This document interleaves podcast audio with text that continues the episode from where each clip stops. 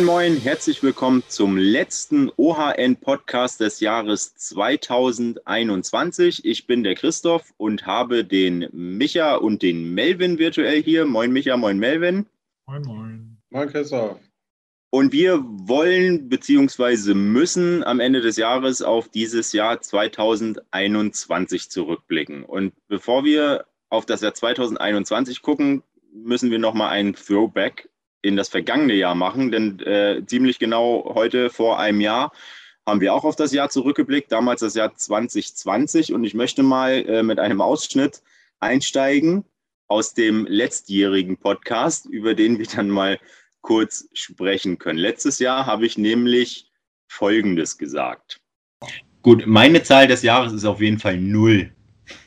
Okay. Ich habe nämlich null Bock mehr auf 2020. 2020 hat uns Corona gebracht. 2020 hat mir viele Wochen allein im Homeoffice mit Kind gebracht. Ich liebe mein Kind, aber wer das durch hat, der weiß, dass das sehr anstrengend ist.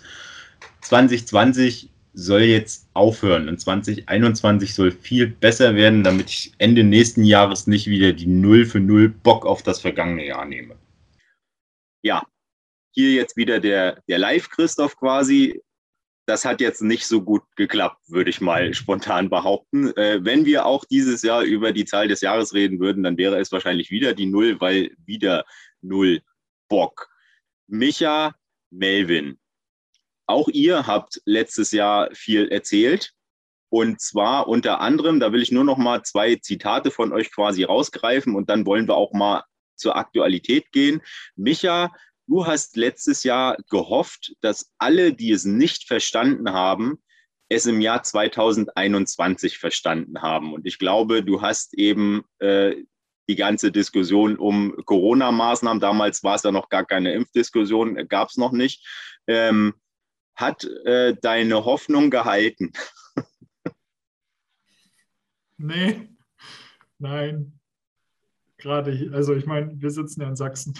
Das ist ja leider äh, mhm. der Brennpunkt der, von allem. Ähm, nee, ich, ich, ich, hoffe, ich hoffe weiterhin, aber ich glaube eigentlich, hoffe ich inzwischen auf ein konsequenteres Durchgreifen in der Politik, weil die Hoffnung, dass Leute es verstehen, trübt sich immer mehr ein.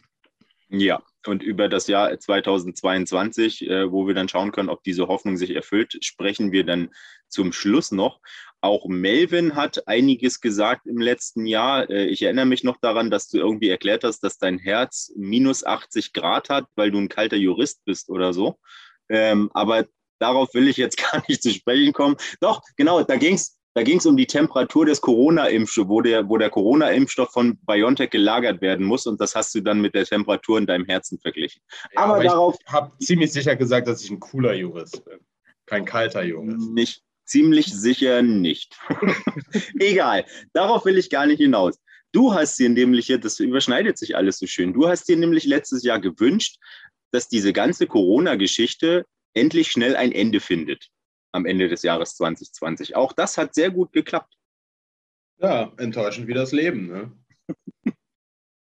ja, was will man machen? Wir müssen halt jetzt über dieses Jahr 2021 reden. Das wird wahrscheinlich auch wieder nicht schön, aber es muss sein. Ähm, kommen wir doch mal zu diesem Jahr 2021 und fangen wir mal ganz allgemein an. Micha und Melvin, Micha, du kannst ja mal anfangen. Was ist denn so ganz generell, auch wenn wir jetzt mal auf unsere Branche, auf die Digitalbranche gucken vielleicht, ähm, und wenn nicht, dann auch nicht. Es geht ja eh nur um Corona. Was ist denn dein, dein Fazit für das Jahr 2021? Ähm, hm. Also eigentlich ja. trotz allem ein äh, recht positives. Aha, hm, das. Mit, okay. mit, äh, mit Einschränkung. Äh, ich dachte gerade ein recht positives. Also der Branche, gerade dem Onlinehandel, der hat ja nach wie vor durch die Krise durchaus einen, nochmal einen Schub bekommen. Äh, jetzt in den letzten Monaten, da kommt jetzt die Einschränkung, ähm, machen sich ja so langsam die Lieferschwierigkeiten bemerkbar. Äh, auch bei mir persönlich, weil ich jetzt bis Februar auf etwas warte, was ich mir bestellt habe. Ähm, er wartet auf eine Gitarre. Er ja. redet seit Wochen davon, dass er auf eine Gitarre wartet und jetzt noch zwei Monate ja. warten muss. Sieben Jahre habe ich gewartet, bis ich die Kohle zusammen hatte, sie mir zu bestellen. Dann bestelle ich sie und dann kriege ich die Mail, Mail vom Händler, äh, dass es bis Februar dauert, weil gerade die Lieferketten im Eimer sind. Mhm. Aber gut, also das ist die Einschränkung, dass halt, es ist nicht alles rosig. Ähm, gerade jetzt auch zum Weihnachtsgeschäft. Aber ich glaube trotzdem, dass es im Großen und Ganzen der Branche nicht so schlecht geht wie anderen Branchen. Das ist Okay, mein ja, Fazit, gut. Mein Fazit des Jahres für den E-Commerce. Melvin, wie sieht es denn bei dir aus? Was sagst du, wenn du das Jahr 2021 in sieben bis 14 Sätzen zusammenfassen musst? 7 bis 14 ist äh, für äh, meine Berufsgattung ja relativ wenig so, aber ich äh, werde mich auf jeden Fall bemühen. Jetzt waren es wahrscheinlich schon drei Sätze. Ähm, ich weiß nicht, ich finde, das Jahr hat gezeigt, dass wir echt sehr, sehr, sehr anpassungsfähig sein können, wenn wir, wenn wir denn wollen. Also sicherlich nicht immer. Manchmal will man vielleicht und kann es trotzdem nicht. Aber ich weiß nicht, wir agieren hier, also insbesondere natürlich die E-Commerce-Branche unter, oder vielleicht eher generell der Handel unter sehr neuartigen, irgendwie andersartigen Bedingungen, irgendwie so eine Strukturverschiebung. Und ähm, wenn man versuchen will, irgendwas positiv zu sehen, würde ich das irgendwie mal versuchen, weil es schadet ja auch immer nicht, anpassungsfähig zu sein, macht einen resilient und so weiter. Aber es gibt auch viel Schlechtes. Ja. Aber war das nicht eigentlich auch 2020 schon so? Ich meine, wir haben ja, es ging ja diese Corona-Krise, in der wir nun immer noch stecken und aktuell stärker denn je, die hat ja nun nicht gestern angefangen, sondern ziemlich genau am 10., 11. März 2020, zumindest in Deutschland. Und da hatten wir dann letztes Jahr, ich weiß noch, dass wir letztes Jahr so viele krasse Themen hatten, also mal davon abgesehen auch, dass Corona losging. Da äh, der Wirecard-Skandal ging ja 2020 dann, glaube ich, richtig steil und äh, es wurde überhaupt dann alles abgesagt und es gab Lockdowns. Clubhouse wurde gestartet, habe ich nochmal nachgelesen. Das war ja auch schon Ende 2020 und ich habe das Gefühl, 2021 war eher so eher so mehr vom Gleichen. Also habe ich, hab ich einfach nicht mehr aufgepasst, weil alles nur noch so ein Film ist oder äh, ist einfach nur 2020, 2021 so eine, so eine sehr zähe Verlängerung des Jahres 2020? Naja, dann, also ja, ja, vielleicht. Ich denke, das trifft es schon. Aber ich meine, dann hat 2020 gezeigt, dass wir uns anpassen können und 2021, dass wir auch dabei bleiben können. Unter ziemlich bescheidenen Umständen unser, unserer täglicher Verrichtung nachzugehen. Aber dann versuchen wir doch mal die Jahre ein bisschen äh, aufzuteilen. Was war denn euer Highlight? Könnt ihr ein Highlight für das Jahr, was wirklich auch ein Highlight und nicht war eigentlich doof, aber war halt wichtig war, sondern wirklich ein Highlight, wo ihr gesagt habt, hm, geil oder so? Kann ich ja mal kurz anfangen. Ich habe ein bisschen relativ kleines, aber meiner äh, psychischen Gesundheit hat das sehr gut getan. Und zwar äh, hat WhatsApp dieses Jahr eingeführt, dass man Sprachnachrichten mit doppelter Geschwindigkeit abspielen kann. Und ich habe ein paar Experten in meinem Bekanntenkreis, äh, für die Sprachnachrichten, weiß ich nicht, das Nonplusultra sind, wo dann auch mal zehn Minuten Sprachnachricht kommt und Teil 1 von 3 und dann geht es so weiter. Und dass ich das jetzt in doppelter Geschwindigkeit abspielen kann, das hat mir so ein, so ein richtiges inneres Lachen beschert. So, gibst dich da sehr genügsam mit. ja. Also mein Highlight, und das ist vielleicht ein bisschen, also nicht uneigennützig, ähm, war unsere Nexus, die wir Anfang des Jahres gemacht haben, weil ähm, das war halt komplett digitale Messe. Also wir hatten ja so ein Messetool, wo ähm, du dann rumflitzen konntest als so ein Avatar. Du sahst aus wie so ein kleiner Fernseher irgendwie, der da durch eine virtuelle Messehalle gedüst ist. Und ähm, das war zu der Zeit, wo alle noch dachten, sie machen jetzt krasse virtuelle Events. Das hat sich ja inzwischen auch so ein bisschen erledigt, weil es doch ermüdend ist, immer nur sich im virtuellen Raum zu bewegen, wie jeder weiß, der einige Zoom-Meetings hat am Tag. Mhm. Ähm, oder generell virtuelle Meetings, gibt ja nicht nur Zoom. Ähm, aber das war halt, die war im Februar und die haben wir komplett digital gemacht. Und ähm, wir beide sollten uns in die Moderation reinteilen, bis jemand krankheitsbedingt ausgefallen ist. Und ähm, am Ende von Lied äh, stand ich halt zwei Tage vor drei Kameras oben bei uns äh, im Büro, hatten wir so ein kleines Studio eingerichtet und habe da drei, äh, zwei Tage lang quasi moderiert mit äh, richtig professioneller Regie und Technik und allem Krempel, den man sich vorstellen kann. Und ähm, das war schon krass. Also das war zum einen halt ein Highlight, weil wir das halt gewuppt bekommen haben, so generell vom gesamten Team her, ein, ein derartiges virtuelles Event äh, zu gestalten. Ähm, an der Stelle auch nochmal riesigen Respekt und Dank an das Event-Team und sowieso alle, die da mitgezogen haben. Ähm, aber es war halt eben auch ein Highlight, weil, weil das auch gezeigt hat, wie weit wir halt da schon gekommen sind. Also bei der Umsetzung der Messe, aber dann eben auch der technischen Umsetzung, dass, dass man dass ich da wie in einem professionellen, also es war ein professionelles Fernsehstudio in dem Sinne, aber halt in einem Studio stehe und äh, vor drei Kameras spreche und äh, da halt das Ding moderieren kann, das war schon, fand ich schon krass. Und dann halt das Kontrastprogramm am Ende des Jahres, äh, unser Amazon Seller Day, der dann wieder vor Ort stattfinden konnte, weil er war halt im Herbst, Sommer, bevor äh, wieder alles das war in der Zeit vor der vierten Welle, genau. Genau, genau. Und ähm, dass wir da vor Ort quasi wieder ähm, unter Hygienebedingungen ähm, Besucher, also Teilnehmer empfangen konnten und auch die Speaker auf der Bühne hatten und äh, da dann halt auf der Bühne vor Leuten zu stehen, das war, das war schon ein sehr gut eingerahmtes Jahr von der Event-Warte her quasi. Ja, die Nexus wäre wahrscheinlich auch eins meiner Highlights gewesen, wenn ich denn, wie erwähnt, daran teilgenommen hätte. Melvin, wie sieht es bei dir aus? Ähm, mir kommt da so spontan eine Gesetzesänderung in den Sinn. Nein. Also es ist, ich, ich weiß nicht, ob ich das tatsächlich als mein Jahreshighlight bezeichnen würde.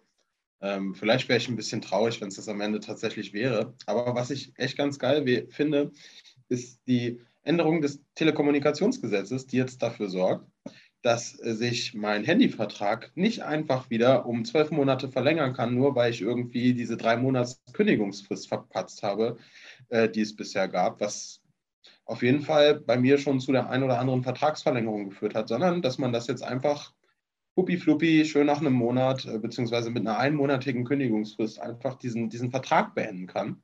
Und äh, ich glaube, dass das schon, dass es nicht nur für, für uns Betroffene die, zu denen wir ja eigentlich auch alle gehören, äh, super relevant ist, sondern natürlich auch für die Anbieter. Und ich glaube, das ist ganz spannend, weil ich weiß nicht, wie es euch so geht, aber oder was, wie, wie, wie, wie, wie ihr darüber denkt, aber man ist ja dann irgendwie so als Bestandskunde auch erst dann wieder eigentlich beachtet worden, wenn man also gekündigt hat. Und äh, dann stand das Telefon quasi nicht mehr still und ob man nicht zurückkommen möchte.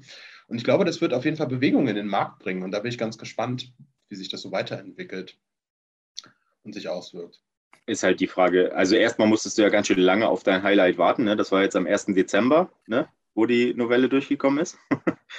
ähm, aber die Frage ist natürlich, wie sich das auswirkt. Ich kenne ich kenn das auch. Ich habe es gerade mit meinem letzten Handyvertrag oder letzter ESL-Vertrag oder so. Einer von beiden war es, wo ich es tatsächlich verpennt habe, äh, rechtzeitig zu kündigen und dann hat sich das eben nochmal verlängert. Kennen wir, glaube ich, alle. Und wir kennen auch alle diese Anrufe, wenn wir dann gekündigt haben und hier passen Sie mal auf und äh, Sie sind unser, unser Lieblingskunde und wir wollen Sie unbedingt behalten, weil nur mit Ihnen macht das hier Sinn und bla bla. Ich habe ja jetzt Angst, dass die mich jeden Monat anrufen und äh, mir versuchen, ein Ohr abzukauen, weil das sowas nervt. Ich bin dann auch leider nicht der Typ, der dann einfach nur sagt Tschüss und auflegt, sondern der sie dann erstmal zehn Minuten lang aussprechen lässt, um dann Nein zu sagen. Und das sind halt zehn Minuten, die mir halt geklaut werden. Monatlich.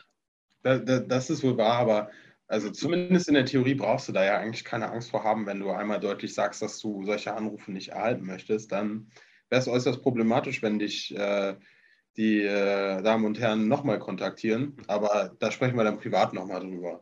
Okay, da brauche ich offenbar noch ein bisschen Beratung, ja.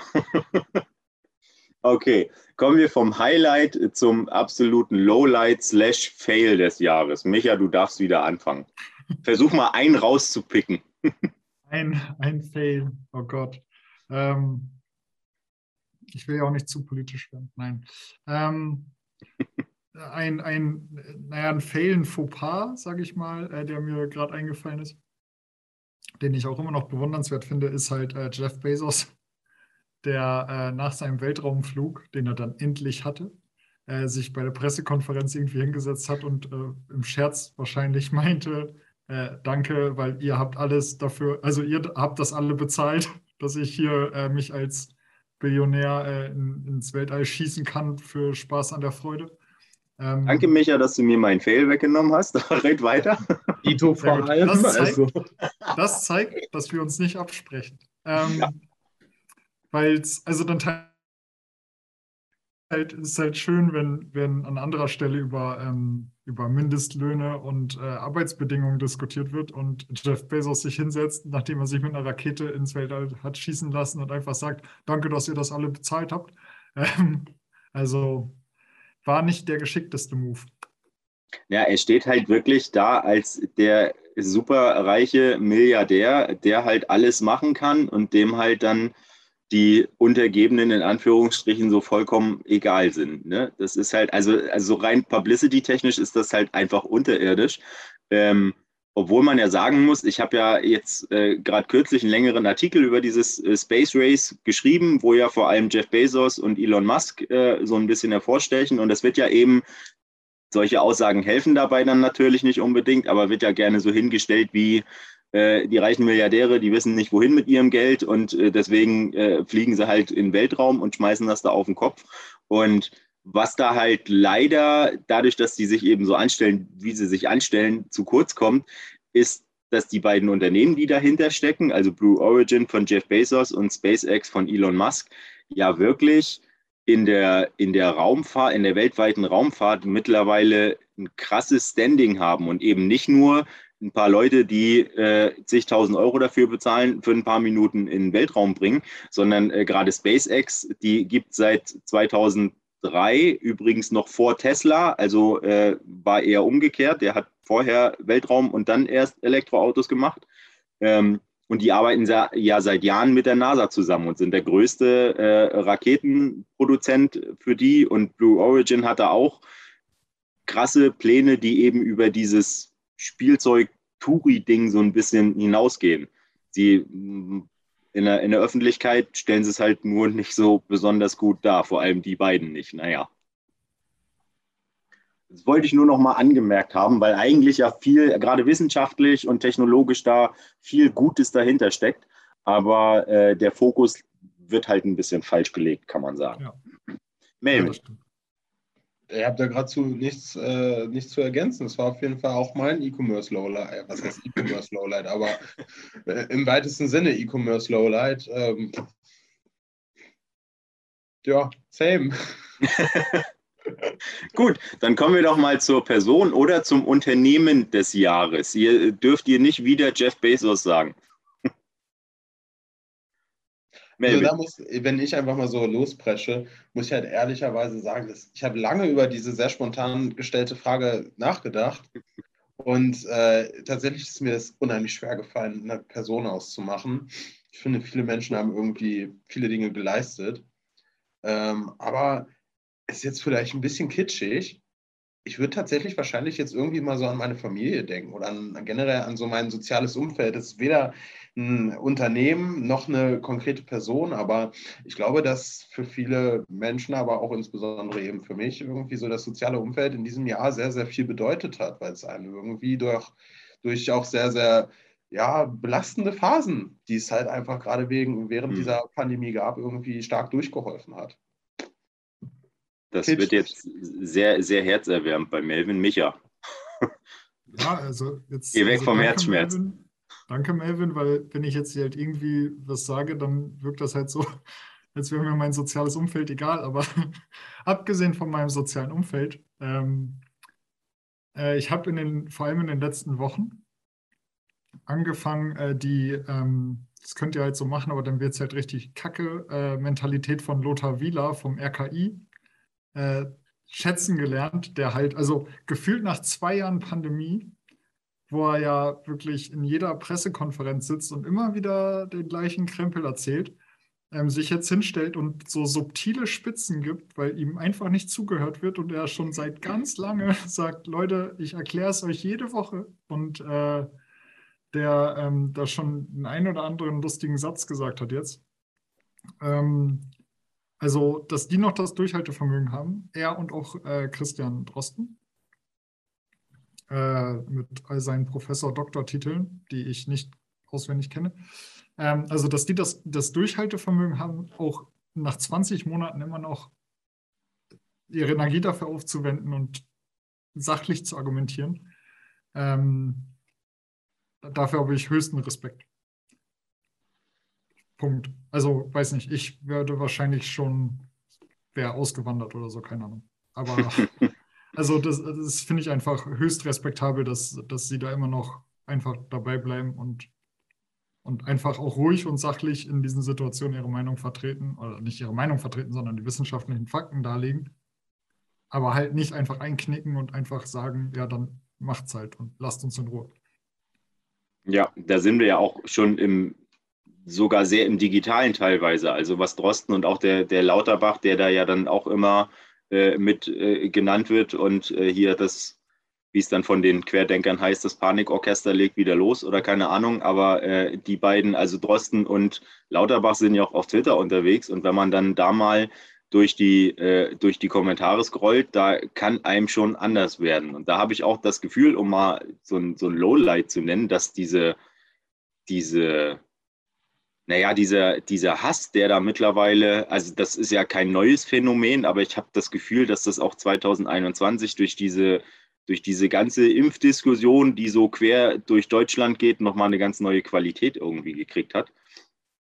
Ähm, dass das noch mal viel krasser geworden ist. Und ich habe das Gefühl, dass da die Plattformen auch so ein bisschen kapituliert haben. So ein bisschen. Also Twitter und Facebook äh, reden zwar immer wieder davon, dass die da sehr hinterher sind und dass entsprechende Kommentare gemeldet und gelöscht werden. Ähm, aber ganz ehrlich, also wenn ich durch Kommentarspalten bei Facebook oder bei Twitter scrolle, dann sehe ich nicht, dass Facebook und Twitter da krass hinterher sind, das zu löschen, obwohl man halt auch sagen muss, dass das wahrscheinlich einfach so eine schiere Menge ist, dass das äh, selbst mit Algorithmus gar nicht möglich ist. Ja. Ja, und ähm, das ist halt auch der Punkt, genau. Also die sind ja auch auf Twitter da echt viel aktiv und diskutieren selbst da noch. Und auch Karl Lauterbach, der ja irgendwie jetzt die letzten Monate durch die Talkshows getingelt ist, das wird er jetzt wahrscheinlich demnächst nicht mehr machen, wenn er Gesundheitsminister wird. Ähm, ähm, der hat, also das sehe ich bei ihm ständig, der erzählt dann, ich bin in dieser und jener Talkshow Kommentare und Feedback gerne willkommen. Und das noch hinzuschreiben, nachdem du monatelang angefeindet wirst und äh, Twitter nichts dagegen tut oder Facebook und Tele von Telegram brauchen wir gar nicht erst anfangen zu reden, ähm, ist, ist halt krass. Also kann ich nichts weiter dazu sagen. Und ähm, also das, ich finde es auch, auch krass, was die Plattform da halt, die haben sich nicht mit Ruhm bekleckert bisher in der Pandemie. Mhm. Machen das auch scheinbar weiterhin nicht. Also ist, was man, ich gucke in keine Kommentarspalten mehr rein derzeit zu dem Thema, weil das geht mir dann auch nicht gut. Äh, ein Thema, was auch äh, vor allem die Plattformen wie äh, Facebook und Instagram und Twitter und so weiter betrifft, war die Urheberrechtsreform, die ja 2021 jetzt auch in Deutschland dann in, in geltendes Recht übersetzt wurde. Und es gab ja vorher die die große Angst vor den Upload-Filtern und die große Kritik an den Upload-Filtern und die wurden jetzt im Prinzip ja auch eingeführt. Aber ganz ehrlich, äh, in eurem normalen Nutzen dieser Plattform, habt ihr das eigentlich gemerkt? Habt ihr das mitgekriegt? Nö. Also ad hoc. Mhm. Ich lade jetzt selten irgendwie urheberrechtlich geschützte Bilder oder sowas hoch. Aber ähm, nee, also bisher in meinem normalen Nutzen nicht. Also. Und das hat mich ehrlicherweise ein bisschen überrascht, weil äh, die, also was da vorher so erwartet wurde, war ja halt wirklich krass. Also äh, keine, äh, im Prinzip Satire nicht mehr möglich bei Twitter und äh, sobald man irgendwas Falsches hochlädt oder ein Schnipsel zu lange ist, ähm, dann geht das sofort wieder runter. Und wir hatten, also das war halt die, die Vermutung, aber bisher äh, kann ich davon so im Live-Betrieb zumindest äh, noch nicht sehen. Und wir hatten, Melvin und ich, du erinnerst dich vielleicht dunkel, äh, wir hatten mal geplant, ähm, so drei, vier Monate nachdem das dann beschlossen wurde oder nachdem das dann äh, in Gesetz gegossen wurde, einen Artikel über eben die Upload-Filter zusammenzuschreiben. Und wie wird bei Facebook oder auch bei Google ähm, da ist ja eine Google-Suche, ist das ja auch ein wichtiges Thema. Wie wird das da gehandelt? Und da hatte ich die Unternehmen dann auch angefragt und habe aber im Prinzip nur Statements zurückgekriegt, die halt drei Monate alt waren, wo sie eben gesagt haben, ja, äh, wir halten uns dran. Aber äh, so richtig, wie oft, wie viel da jetzt gelöscht werden muss oder wie viel da nur geblockt wird oder so, darauf, also natürlich wollen die darauf dann eventuell auch keine Antwort geben, aber ich habe auch das, das Gefühl, dass das gar nicht so groß geworden ist, wie man hätte denken können. Und das hat mich ehrlicherweise ein bisschen überrascht. Melvin. So, nee, war bei mir, ist bei mir ähnlich. Äh, ich meine, ich bin jetzt, ich bin nicht der Urheberrechtsfreak, auch wenn das natürlich, äh, brauchen wir nicht drüber reden, voll das Thema ist. Ne? Also mhm. auch so freiheitsrechtlich, wie ist das? Ähm, aber es ist auch absolut in Vergessenheit geraten bei mir. Also es ist so, ja, das war, das war eine Zeit lang so super präsent und dann äh, kam so mal die, die, die, ging so ein bisschen die Mini-Welle, der Mini, also ja, ich wollte gerade sagen Mini-Tsunami, aber es war nicht mal ein Mini-Tsunami, so von wegen, ah, okay, jetzt, jetzt kommt es eigentlich quasi doch irgendwie. Ja, und dann war war wahrscheinlich, äh, war, haben, die, haben die Filter wahrscheinlich gut funktioniert, wenn sie vielleicht die Sachen über die Urheberrechtsreform rausgefiltert haben. Aber nee, will ich gar nicht sagen. Aber es ist, ähm, ja, es, es ist dann so, es ist halt passiert irgendwie. Und das war es dann auch. Das hat mich ehrlicherweise ein bisschen überrascht. Ich dachte, das hätte, oder ich habe mir gedacht, dass es vielleicht auch einen größeren Backlash gibt, weil vorher die Proteste da, dagegen, und da war ich ja war ich auch vorne mit dabei. Wer meine Kolumnen gelesen hat, der weiß, dass ich nach wie vor kein Fan davon bin. Aber ganz ehrlich, zumindest in, in meinem normalen Freizeit-Internetgebrauch, der jetzt nicht unbedingt beruflich ist, muss ich ehrlicherweise sagen, dass ich große Einschränkungen, große Änderungen bisher nicht wahrnehmen konnte. Wer das hört und anderer Meinung ist, in die Kommentare und draufhauen bitte, damit ich mich äh, eines Besseren belehren lassen kann. Ähm, ich habe noch einen Punkt, bevor wir mal auf das nächste Jahr schauen wollen. Und zwar habe ich mir das Déjà-vu des Jahres 2021 überlegt im Vergleich zum Jahr 2020. Und da bin ich jetzt mal gespannt, ob euch da was einfällt. Mir ist was eingefallen, und zwar das Milliardengrab Bundes-IT. Da hatte ich nämlich auch bei der Recherche halt nochmal so ein bisschen äh, durch das Jahr, durch die Nachrichten geguckt und äh, die Bundes-IT, die soll ja nun schon seit, ich glaube 2015 haben sie angefangen, äh, sollte die ja modernisiert werden. Das sollte mal ungefähr 900 Millionen waren mal angedacht, sollte das kosten. Also im Prinzip die Modernisierung aller Technik in Behörden, in der, äh, im Bund, in allem Möglichen, was irgendwie mit äh, Beamtentum und Behörden zu tun hat, womit wir halt regelmäßig zu tun haben, ähm, soll eben alles modernisiert werden. Sollte am Anfang 900 Millionen kosten. Mittlerweile sind wir, glaube ich, bei 2,3 oder 3 Milliarden angekommen. Und äh, lustigerweise, als ich mir letztens nochmal den Podcast von vor einem Jahr angehört habe, habe ich nämlich da auch schon über die Bundes-IT geredet und habe gesagt, 2020 ist die Bundes-IT zum absoluten Milliardengrab geworden und 2021 ist sie offenbar nochmal zum absoluten Milliardengrab geworden. Ich weiß nicht, ob es ein Fehler in der Matrix ist, aber es ist offenbar ein Thema, äh, was die Insider auf jeden Fall und den Bund äh, noch ein wenig länger begleiten wird. Habt ihr ein Déjà-vu, Micha? Also ich habe äh, gestern einen lustigen Tweet gesehen und der hat mein, mein, mein Gefühl ziemlich gut wiedergegeben und mir gezeigt, dass eigentlich das ganze Jahr ein einziges Déjà-vu war. Das war Aufstehen, Inzidenzen lesen, sich ärgern, hinlegen. Aufstehen. So, ähm, ne, also, ja, es gab halt das ganze Corona-Thema ist ja ein einziges Déjà-vu, in dem äh, im digitalen Bereich fällt mir ad hoc eigentlich gar nichts ein, außer dass Facebook natürlich mal wieder dieses Jahr ein bisschen in Bedrängnis ge, äh, gekommen ist, vor allem jetzt durch die Whistleblowerin mhm. und äh, die Berichte, dass sie ja gemerkt haben oder äh, dass bekannt wurde, dass sie sich selbst bewusst sind, dass Instagram für Leute gar nicht so cool ist, wie, äh, wie sie immer darstellen.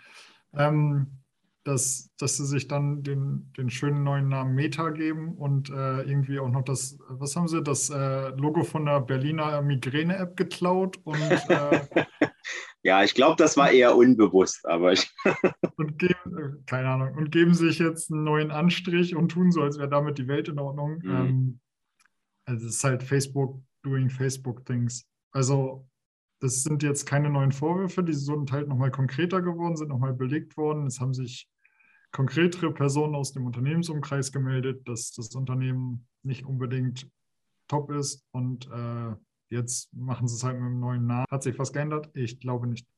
Ähm, also ja, das ist halt so ein, das ist halt so ein bisschen die neue Qualität. Also dass, äh, dass bei Facebook alles, also gerade wenn es um, um Datennutzung und um die, um, um das Süchtigmachen der eigenen Kanäle geht, ich glaube, dass das alles nicht so super koscher ist, das äh, haben sich viele gedacht, aber äh, durch die Frances Horgan, die Whistle, äh, Whistleblowerin, ist das halt sehr konkret geworden einfach dieses Jahr und das hat es vorher so noch nicht gehabt. Ja, man darf gespannt sein, was halt nächstes Jahr passiert, ob sie sich dann nochmal umbenennen. Aber. Ja, da bin ich ja mal auf diese, auf diese Virtual Reality Geschichte gespannt, äh, die sie da geplant haben. Das soll ja, wir sollen ja alle, das, das neue Second Life, aber in cool so ungefähr. So stelle ich mir das zumindest vor, was Mark Zuckerberg da so verspricht, aber mal sehen. Melvin. Ja, ich habe eigentlich mehr oder weniger so zwei, so ein, so ein halb privat, halb berufliches auf jeden Fall. Ganz top aktuell. Also Melvin wird heute, aber Melvin ist sehr privat heute unterwegs. Ja, ich dachte, ich plaudere mal so ein bisschen aus dem Nähkästchen. so, ne?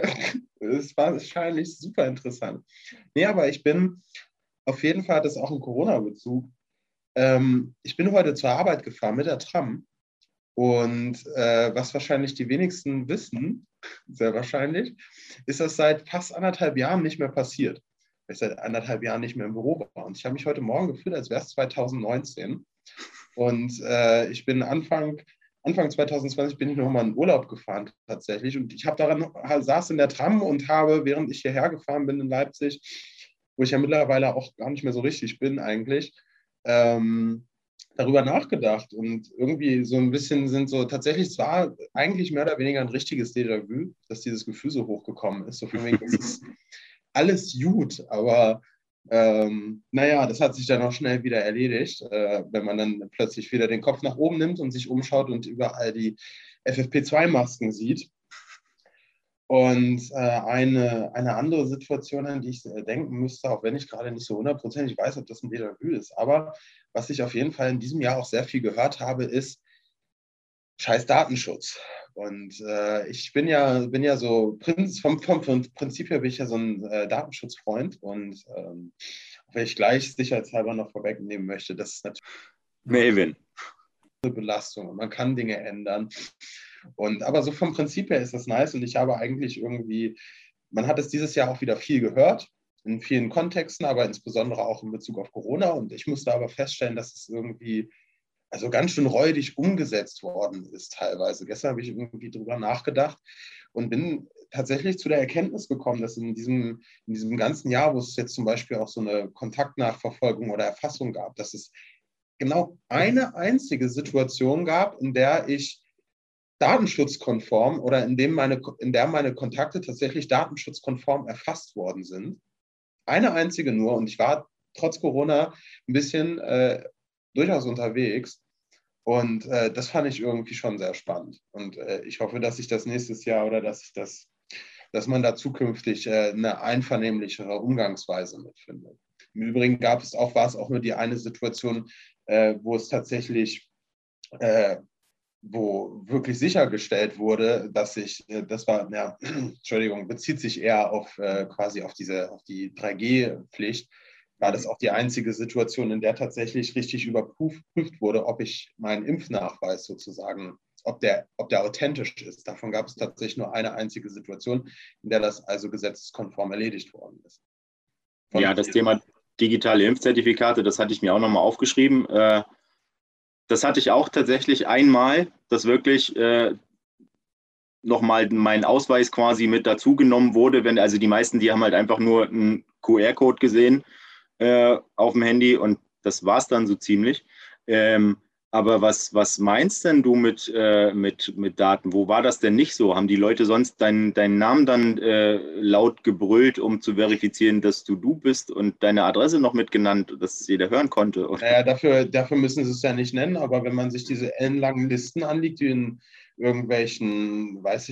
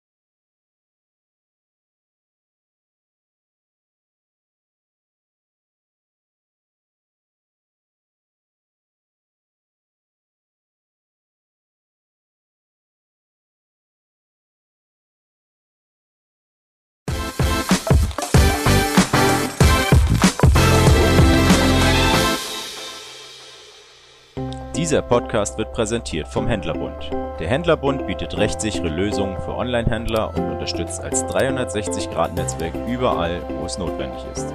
Weitere Infos gibt's auf händlerbund.de.